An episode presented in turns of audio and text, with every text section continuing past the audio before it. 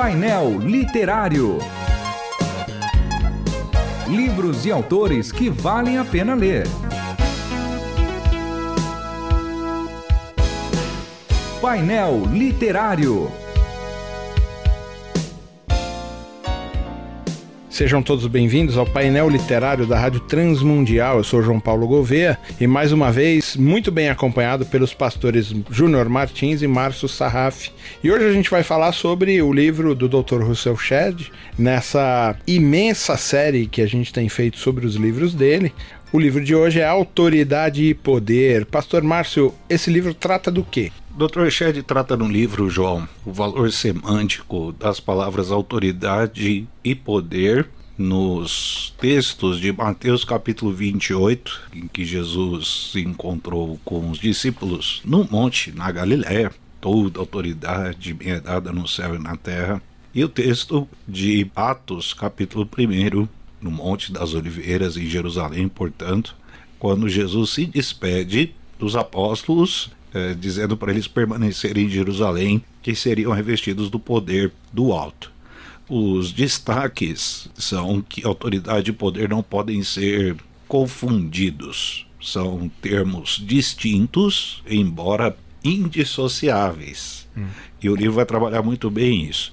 Por exemplo, autoridade como submissão a Deus. Então, uma pessoa submissa a Deus, obediente, portanto, é uma pessoa já que está investida de autoridade espiritual, por sua santificação, por sua devoção, por sua lealdade.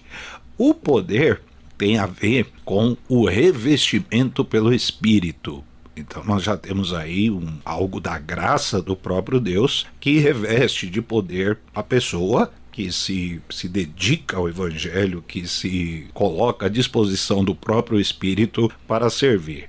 A autoridade pressupõe comunhão santa com Deus e o poder pressupõe a graça da operação através do Espírito. E no, no livro nós vemos a supremacia de Cristo, que a partir dele emanam tanto autoridade quanto poder.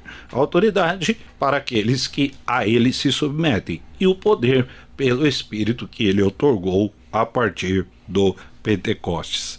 Os homens de Deus, tanto do Antigo Testamento quanto do Novo Testamento, que gozaram de autoridade espiritual, eles experimentaram o poder de Deus. Então, eles uh, é como se a autoridade dependesse da lealdade do servo, do crente, da pessoa, e o poder dependesse única e exclusivamente da graça de Deus, ou uma manifestação graciosa de Deus. E aí, uma, uma outra coisa, só para fechar nesse momento inicial, João, é que o livro também trata de uma crise de autoridade que nós vivemos em nossos dias. Uhum crise de autoridade nas instituições, na escola, por exemplo, a autoridade do professor, a autoridade da igreja, autoridade dos pastores, dos líderes, da autoridade no âmbito familiar. Então, uma pessoa que não tem autoridade, será que ela vai gozar de benefícios de poder, por exemplo, para realizar algumas coisas? Pastor Júnior, se, se eu entendi bem a fala do pastor Márcio, a autoridade parece que ela uh, decorre do exercício de fazer alguma coisa, mas que foi me dado por alguém. Então, quer dizer, o poder é de Deus, mas ele deixou que eu fizesse alguma coisa. Ou seja, então eu tenho autoridade para fazer porque alguém me possibilitou fazer isso.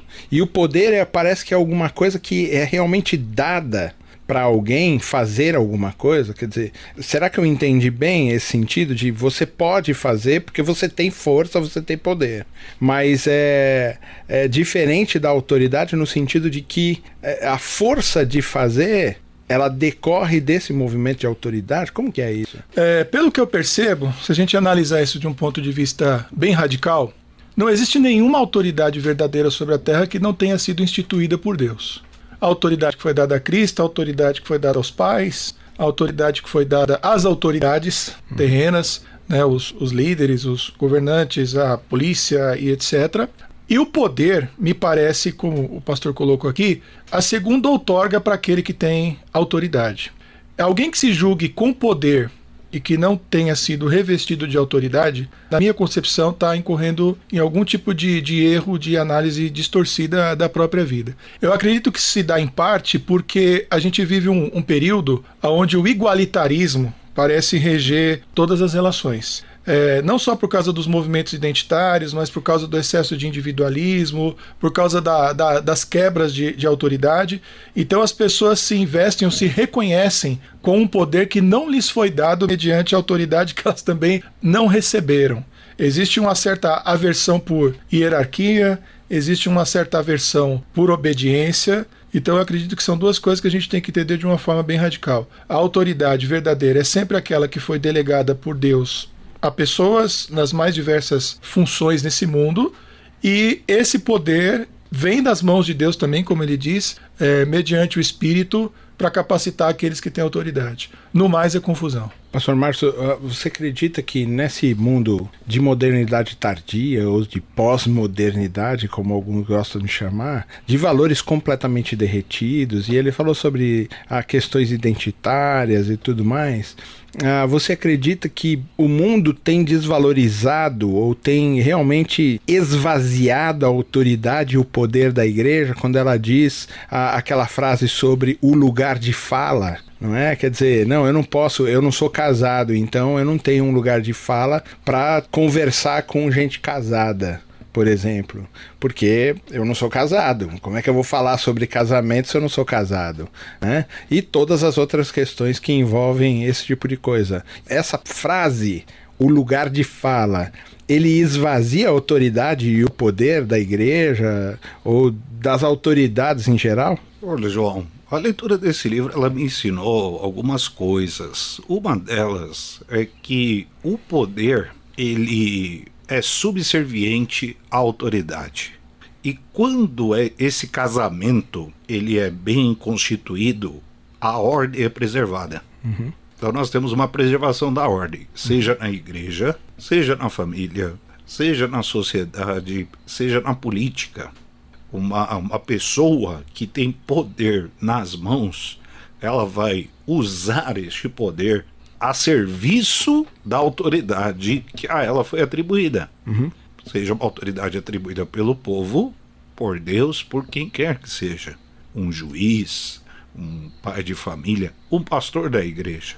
E aí, responder objetivamente a questão da igreja, quem foi que atribuiu poder e autoridade à igreja? Foi Cristo. Ora, se Cristo, que é o Senhor do universo, de todas as coisas, atribuiu à igreja autoridade para fazer o que ela precisa fazer, e dessa autoridade ela vai gozar de poder gracioso. É sempre bom dizer isso. O poder da igreja, ele é um ato da graça do Espírito Santo que só se concretiza a partir do bom exercício da autoridade. Uhum. Então, o poder do Espírito está debaixo da autoridade que o próprio Cristo conferiu à igreja. Sim. E a igreja goza dessa autoridade quando ela se santifica, quando ela serve. Eu acredito que não importa o ataque que a igreja sofra, a sua autoridade ela recebeu de Cristo e ela vai desfrutar do poder que o próprio Cristo dá pelo Espírito Santo. Não importa o que aconteça, essa estrutura é sólida e ela permanece. Me parece que a gente tem um problema hermenêutico no primeiro capítulo de Atos dos Apóstolos, porque ele diz: ó, oh, vocês fiquem em Jerusalém, vocês vão receber poder, né?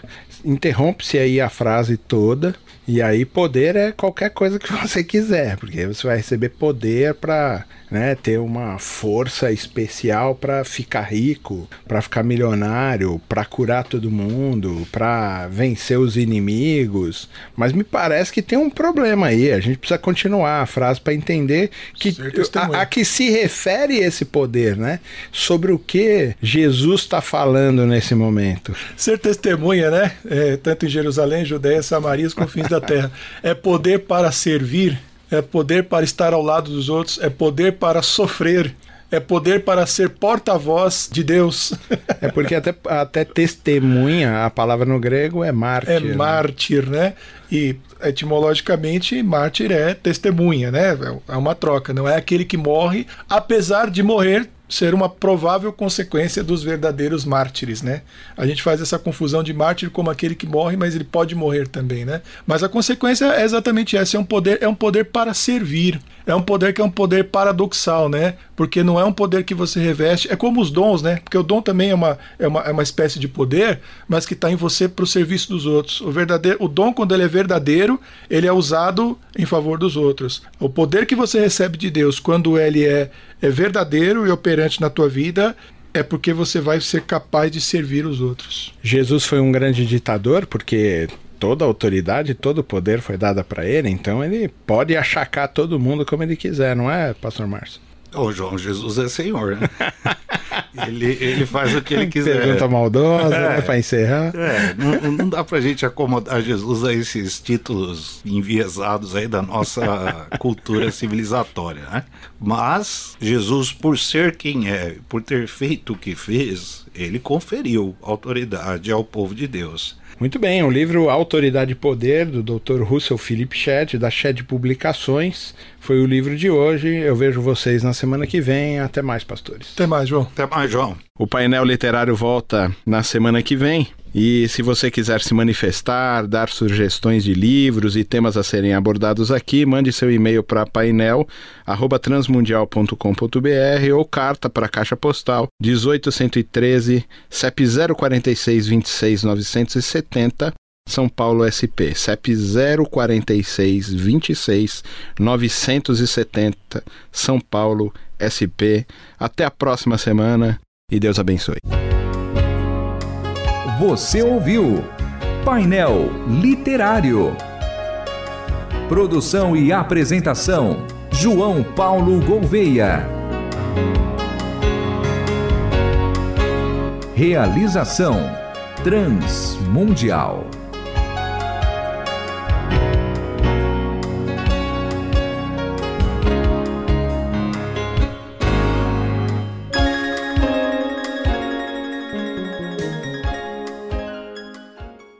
A Shed Publicações foi criada para proporcionar ao público em geral a oportunidade de ter uma completa linha de publicações de qualidade. Temas são como ética cristã, evangelismo, missões, história, homilética e tantos outros assuntos são abordados através de uma linguagem direta e objetiva. E para conhecer os lançamentos e publicações, editora Shed, acesse shedpublicações.com.br. Shed Publicações, editora compromissada com a palavra de Deus.